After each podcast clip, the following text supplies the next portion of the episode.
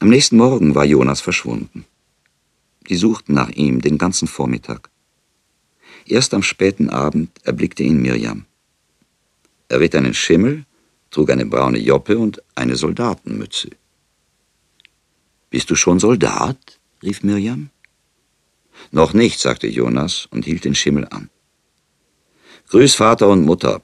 Ich bin bei Sameschkin vorläufig, bis ich einrücke. Sage, ich konnte es nicht bei euch aushalten. Aber ich habe euch alle ganz gern. Er ließ daraufhin eine Weidengärte pfeifen, zog an den Zügeln und ritt weiter. Von nun an war er Pferdeknecht beim Fuhrmann Sameschkin.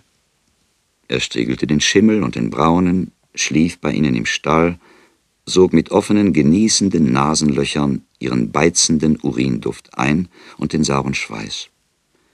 Er besorgte den Hafer und den Tränkeimer, flickte die Koppeln, beschnitt die Schwänze, hängte neue Glöckchen an das Joch, füllte die Tröge, wechselte das faule Heu in den zwei Fuhren gegen Trockenes aus, trank Samogonka mit Sameschkin, war betrunken und befruchtete die Mägde. Man beweinte ihn zu Hause als einen Verlorenen, aber man vergaß ihn nicht. Der Sommer brach an, heiß und trocken. Die Abende sanken spät und golden über das Land. Vor der Hütte Sameschkins saß Jonas und spielte Ziehharmonika. Er war sehr betrunken und er erkannte seinen eigenen Vater nicht, der manchmal zögernd vorbeischlich. Ein Schatten, der sich vor sich selbst fürchtet. Ein Vater, der nicht aufhörte zu staunen, dass dieser Sohn seinen eigenen Lenden entsprossen war. Am 20. August erschien bei Mendelsinger ein Bote Kaptorax, um Schemaria abzuholen. Alle hatten den Boten in diesen Tagen erwartet.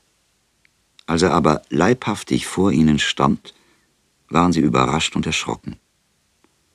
Es war ein gewöhnlicher Mann von gewöhnlichem Wuchs und gewöhnlichem Aussehen, mit einer blauen Soldatenmütze auf dem Kopf und einer dünnen, gedrehten Zigarette im Mund.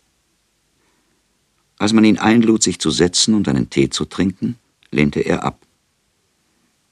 Ich will lieber vor dem Haus warten, sagte er in einer Art, an der man erkennen musste, dass er gewohnt war, draußen zu warten. Vor den Häusern. Aber gerade dieser Entschluss des Mannes versetzte die Familie Mendelsingers in noch hitzigere Aufregung. Immer wieder sahen sie den blau bemützten Mann wie einen Wachtposten vor dem Fenster erscheinen, und immer heftiger wurden ihre Bewegungen. Sie packten Schemayas Sachen ein, einen Anzug, Gebetriemen, Reiseproviant, ein Brotmesser. Mirjam holte die Gegenstände herbei, immer mehr schleppte sie heran. Menuchim, der bereits mit dem Kopf bis zum Tisch reichte, reckte neugierig und stupide das Kinn und lallte unaufhörlich das eine Wort, das er konnte. Mama. Mendelsinger stand am Fenster und trommelte gegen die Scheibe. Deborah weinte lautlos. Eine Träne nach der anderen schickten ihre Augen zu dem verzogenen Mund. Als Schemaias Bündel fertig war, erschien es allen viel zu kümmerlich, und sie suchten mit hilflosen Augen das Zimmer ab, um noch irgendeinen Gegenstand zu entdecken. Bis zu diesem Augenblick hatten sie nichts miteinander gesprochen. Jetzt, da das weiße Bündel neben dem Stock auf dem Tisch lag, wandte sich Mendelsinger vom Fenster ab und der Stube zu und sagte zu seinem Sohn, Du wirst uns sofort und so schnell wie es dir möglich ist, Nachricht zukommen lassen. Vergiss es nicht. Deborah schluchzte laut auf, breitete die Arme aus und umfing ihren Sohn. Lange umklammerten sie sich. Dann löste sich Schemaria gewaltsam los, schritt auf seine Schwester zu und küsste sie mit knallenden Lippen auf beide Wangen. Sein Vater breitete die Hände segnend über ihn und murmelte hastig etwas Unverständliches. Furchtsam näherte sich darauf Schemaria dem glotzenden Menuchim. Zum ersten Mal galt es, das kranke Kind zu umarmen. Und es war Schemaria, als hätte er nicht einen Bruder zu küssen, sondern ein Symbol, das keine Antwort gibt. Jeder hätte gerne noch etwas gesagt, aber keiner fand ein Wort. Sie wussten, dass es ein Abschied für immer war. Im besten Fall geriet Schemaya heil und gesund ins Ausland. Im schlimmsten Fall wurde er an der Grenze gefangen, dann hingerichtet oder von den Grenzposten an Ort und Stelle erschossen. Was soll man einander sagen, wenn man Abschied fürs Leben nimmt? Schemaya schulterte das Bündel und stieß die Tür mit dem Fuß auf. Er sah sich nicht mehr um. Er versuchte in dem Augenblick, in dem er über die Schwelle trat, das Haus und alle seine Angehörigen zu vergessen. Hinter seinem Rücken ertönte noch einmal ein lauter Schrei Deburas. Die Tür schloss sich wieder. Mit dem Gefühl, dass seine Mutter ohnmächtig hingestürzt sei, näherte sich Schemaria seinem Begleiter. Gleich hinter dem Marktplatz, sagte der Mann mit der blauen Mütze, erwarten uns die Pferde. Als sie an Sameschkins Hütte vorbeikamen, blieb Schemaja stehen. Er warf einen Blick in den kleinen Garten, dann in den offenen leeren Stall. Sein Bruder Jonas war nicht da. Einen wehmütigen Gedanken hinterließ er dem verlorenen Bruder, der sich freiwillig geopfert hatte, wie Schemaja immer noch glaubte. Er ist ein Grobian, aber edel und tapfer, dachte er. Dann ging er mit gleichmäßigen Schritten an der Seite des Fremden weiter. Gleich hinter dem Marktplatz trafen sie die Pferde, wie der Mann gesagt hatte. Nicht weniger als drei Tage brauchten sie, bis sie zur Grenze kamen, denn sie mieden die Eisenbahn. Es erwies sich unterwegs, dass der Begleiter Schemarias genau Bescheid im Lande wusste. Er gab es zu erkennen, ohne dass ihn Schemaja gefragt hätte. Auf die fernen Kirchtürme deutete er und nannte die Dörfer, zu denen sie gehörten. Er nannte die Gehöfte und die Güter und die Namen der Gutsbesitzer. Er zweigte oft von der breiten Straße ab und fand sich auf schmalen Wegen in kürzerer Zeit zurecht. Es war, als wollte er Schemaria noch einmal mit der Heimat vertraut machen, ehe der junge Mann auszog, eine neue zu suchen. Er säte das Heimweh fürs ganze Leben in das Herz Schemarias. Eine Stunde vor Mitternacht kamen sie zur Grenzschenke. Es war eine stille Nacht. Die Schenke stand in ihr als einziges Haus, ein Haus in der Stille der Nacht, stumm, finster, mit abgedichteten Fenstern, hinter denen kein Leben zu ahnen war. Millionen Grillen umzirpten es unaufhörlich, der wispernde Chor der Nacht sonst störte sie keine Stimme. Flach war das Land. Der gestirnte Horizont zog einen vollendet runden tiefblauen Kreis darum, der nur im Nordosten durch einen hellen Streifen unterbrochen war, wie ein blauer Ring von einem Stück eingefassten Silber. Man roch die ferne Feuchtigkeit der Sümpfe, die sich im Westen ausbreiteten, und den langsamen Wind, der sie herübertrug. Eine schöne, echte Sommernacht sagte der Bote Kaptorax. Und zum ersten Mal, seitdem sie zusammen waren, ließ er sich herbei von seinem Geschäft zu sprechen. Man kann in so stillen Nächten nicht immer ohne Schwierigkeiten hinüber. Für unsere Unternehmungen sind Regen nützlicher. Er warf eine kleine Angst in Schemaria. Da die Schenke, vor der sie standen, stumm und geschlossen war, hatte Schemaja nicht an ihre Bedeutung gedacht, bis ihn die Worte des Begleiters an sein Vorhaben erinnerten. Gehen wir hinein, sagte er, wie einer, der die Gefahr nicht länger aufschieben will. Brauchst dich nicht zu eilen. Wir werden lange genug warten müssen. Er trat dennoch ans Fenster und klopfte leise an den hölzernen Laden. Die Tür öffnete sich und entließ einen breiten Strom gelben Lichts über die nächtliche Erde. Sie traten ein.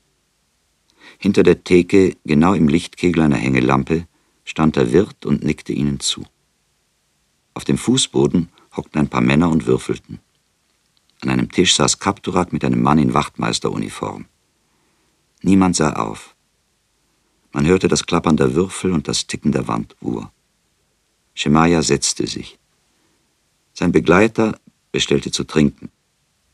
Schemaja trank einen Schnaps. Er wurde heiß, aber ruhig. Sicherheit fühlte er wie noch nie. Er wusste, dass er eine der seltenen Stunden erlebte, in denen der Mensch an seinem Schicksal nicht weniger zu formen hat, als die große Gewalt, die es ihm beschert.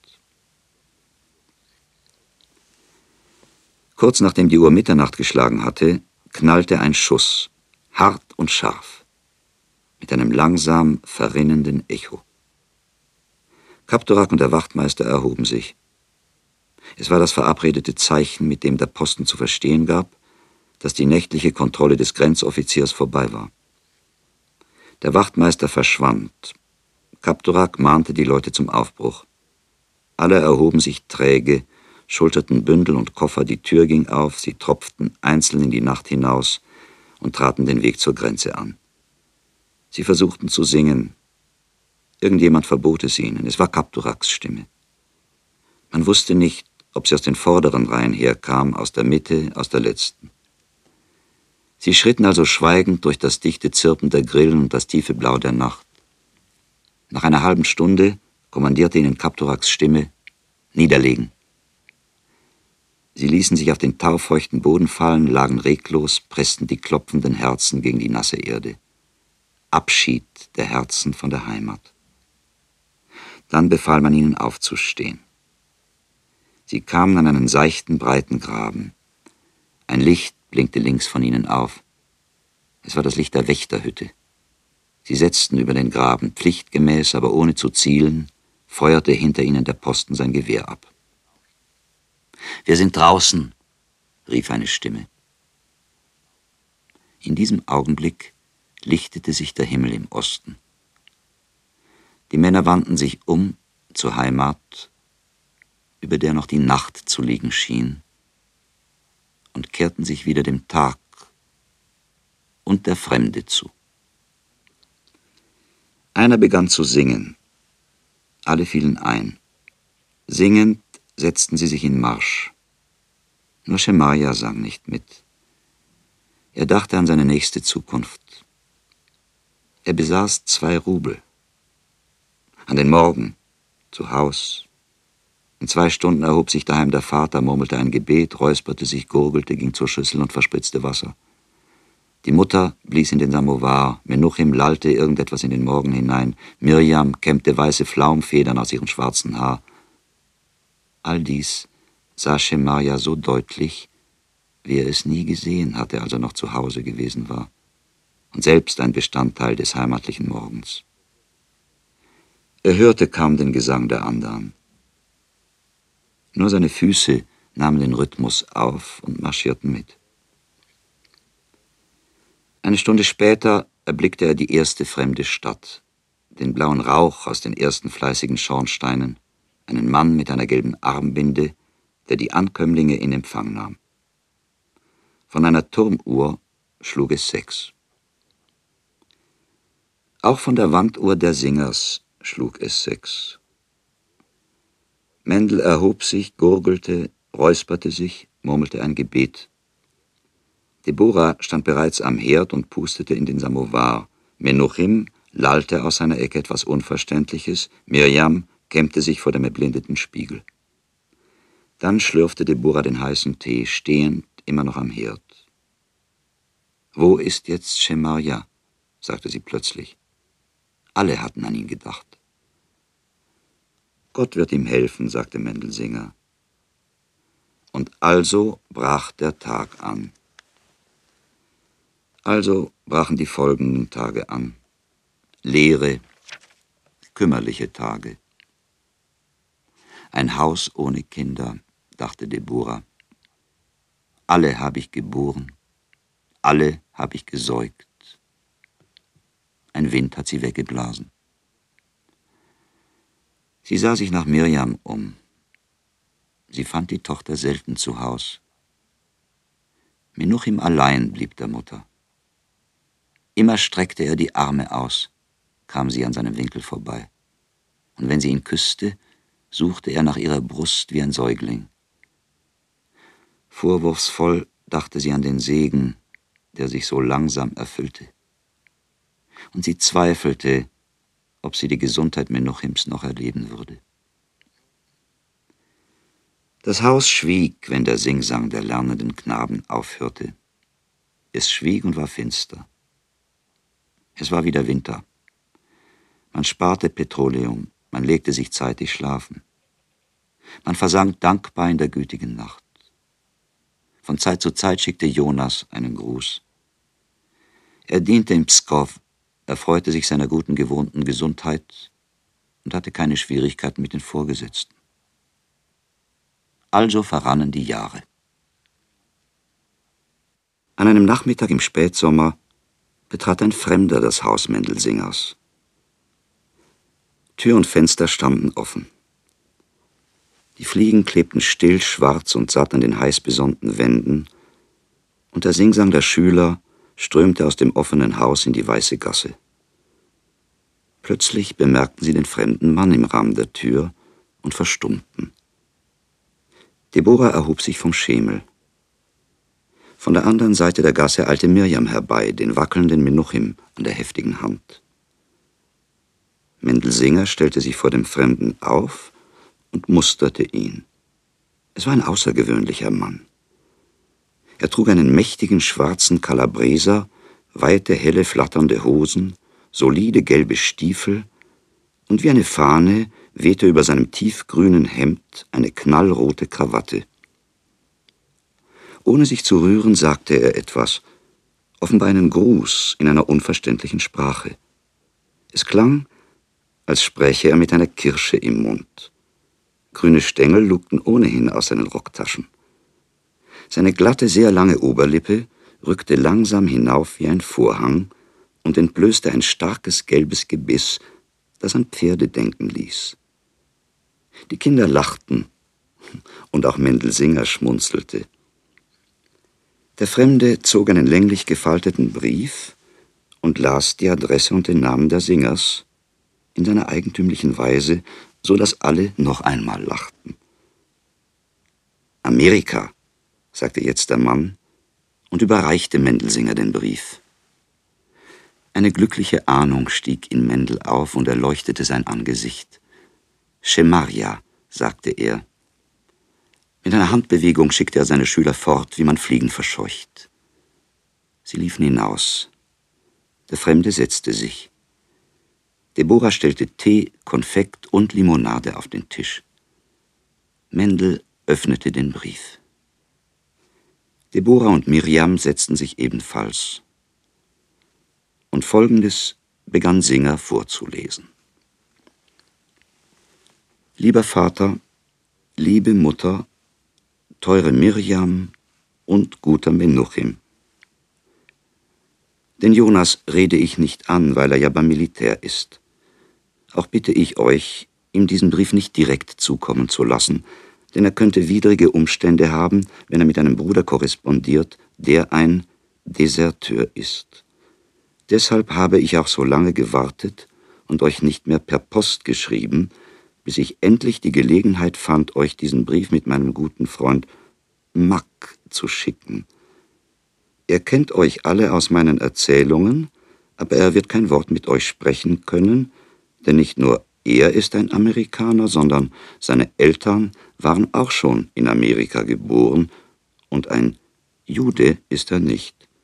Aber er ist besser als zehn Juden. Und also beginne ich euch zu erzählen, von Anfang bis heute. Zuerst, als ich über die Grenze kam, hatte ich nichts zu essen, nur zwei Rubel in der Tasche, aber ich dachte mir, Gott wird helfen. Von einer Triestiner Schiffsgesellschaft kam ein Mann mit einer Amtsmütze an die Grenze, um uns abzuholen. Wir waren zwölf Mann. Die anderen elf hatten alle Geld. Sie kauften sich falsche Papiere und Schiffskarten, und der Agent der Schiffsgesellschaft brachte sie zum Zug. Ich ging mit. Ich dachte mir, es kann nicht schaden, man geht mit, auf jeden Fall werde ich sehen, wie es ist, wenn man nach Amerika fährt. Ich blieb also allein mit dem Agenten zurück und er wundert sich, dass ich nicht auch fahre. Ich habe keine Kopeke, sagte ich zu dem Agenten. Ob ich lese und schreibe? fragt er. Ein bisschen, sage ich, aber es ist vielleicht genug. Nun gut, um euch nicht lange aufzuhalten, Der Mann hatte eine Arbeit für mich, nämlich jeden Tag, wenn die Deserteure ankommen, zur Grenze gehen, sie abholen und ihnen alles einkaufen und ihnen einreden, dass in Amerika Milch und Honig fließt. Well, ich fange zu arbeiten an und 50 Prozent von meinem Verdienst gebe ich dem Agenten, denn ich bin nur Unteragent. Er trägt eine Mütze mit goldgestickter Firma, ich habe nur eine Armbinde. Nach zwei Monaten sage ich ihm, ich müsse 60 Prozent haben, sonst lege ich die Arbeit nieder. Er gibt 60. Kurz und gut, ich lerne bei meinem Wirt ein hübsches Mädchen kennen. Vega heißt sie. Und jetzt ist sie eure Schwiegertochter. Ihr Vater gab mir etwas Geld, damit ich ein Geschäft anfange. Ich aber kann und kann nicht vergessen, wie die elf nach Amerika gefahren sind und wie ich allein zurückgeblieben bin.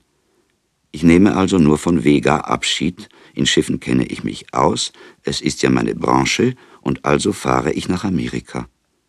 Und hier bin ich. Vor zwei Monaten ist Vega hierher gekommen, wir haben geheiratet und sind sehr glücklich. Mack hat die Bilder in der Tasche.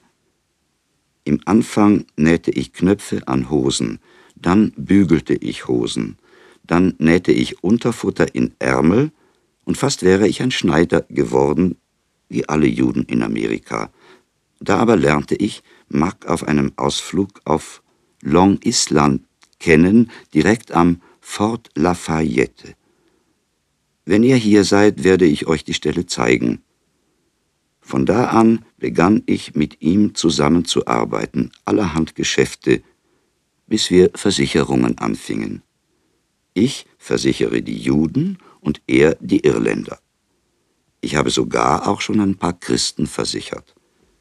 Mack wird euch zehn Dollar von mir geben, davon kauft euch was für die Reise. Denn bald schicke ich euch Schiffskarten, mit Gottes Hilfe. Ich umarme und küsse euch alle, euer Sohn Shemaria. Hier heiße ich Sam.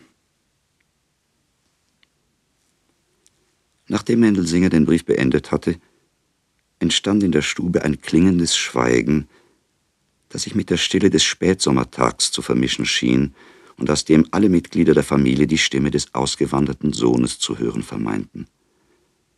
Ja, Schemaja selbst sprach, drüben im weltenweiten Amerika, wo um diese Stunde vielleicht Nacht war oder Morgen. Für eine kurze Weile vergaßen alle den anwesenden Mac. Es war, als wäre er hinter dem fernen Schemaria unsichtbar geworden, wie ein Postbote, der einen Brief abgibt, weitergeht und verschwindet. Er selbst, der Amerikaner, musste sich wieder in Erinnerung bringen. Er erhob sich und griff in die Hosentasche. Wie ein Zauberkünstler, der sich anschickt, ein Kunststück zu produzieren. Er zog ein Portefeuille, entnahm ihm zehn Dollar und Fotografien, auf denen Schemaria einmal mit seiner Frau Vega auf der Bank im Grünen zu sehen war und ein anderes Mal allein, im Schwimmkostüm am Badestrand. Ein Leib und ein Gesicht unter einem Dutzend fremder Leiber und Gesichter. Kein Schemaria mehr, sondern ein Sam. Den Dollarschein und die Bilder überreichte der fremde Deborah, nachdem er alle kurz gemustert hatte, wie um jeden Einzelnen auf seine Vertrauenswürdigkeit zu prüfen. Den Schein zerknüllte sie in der einen Hand, mit der anderen legte sie die Bilder auf den Tisch neben den Brief. All dies dauerte ein paar Minuten, in denen immer noch geschwiegen wurde. Endlich setzte Mendelsinger den Zeigefinger auf die Fotografie und sagte, das ist Schemaria. Schemaria, wiederholten die anderen. Und sogar Menuchim, der jetzt schon den Tisch überragte, gab ein helles Wiehern von sich und legte einen seiner scheuen Blicke mit schielender Behutsamkeit auf die Bilder. Es war Mendelsinger auf einmal, als wäre der Fremde kein Fremder mehr und als verstünde er dessen seltsame Sprache. Erzählt mir was, sagte er zu Mac. Und der Amerikaner, als hätte er die Worte Mendels begriffen, begann seinen großen Mund zu bewegen und mit heiterem Eifer Unbegreifliches zu erzählen, und es war, als zerkaute er manche schmackhafte Speise mit gesegnetem Appetit. Er erzählte den Singers, dass er eines Hopfenhandels wegen, es lag ihm an der Errichtung von Brauereien in Chicago, nach Russland gekommen sei. Aber die Singers verstanden ihn nicht.